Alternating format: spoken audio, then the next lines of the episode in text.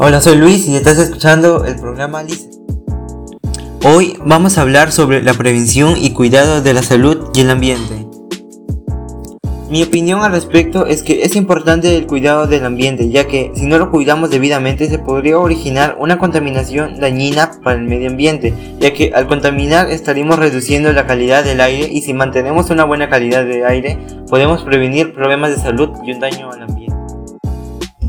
Bueno, ahora hablaremos sobre las consecuencias de la contaminación al medio ambiente. Estas causas podrían ser la quema de basura, un exceso de generación de basura o podría ser la liberación de plásticos en áreas verdes. Y esto trae consecuencias severamente tanto a la población como al ambiente, como enfermedades respiratorias, una mala calidad de aire o escasas áreas verdes. Para evitar esto hay que tomar las siguientes medidas. Hay que tomar las siguientes medidas. Utilizar un transporte alternativo siempre que se pueda. Evitar la práctica de quema de basura. Y evitar botar residuos plásticos. Y ahora fomenta estas prácticas ecológicas para cuidar el medio ambiente y así evitar enfermedades o, o consecuencias que podrían perjudicar a la población.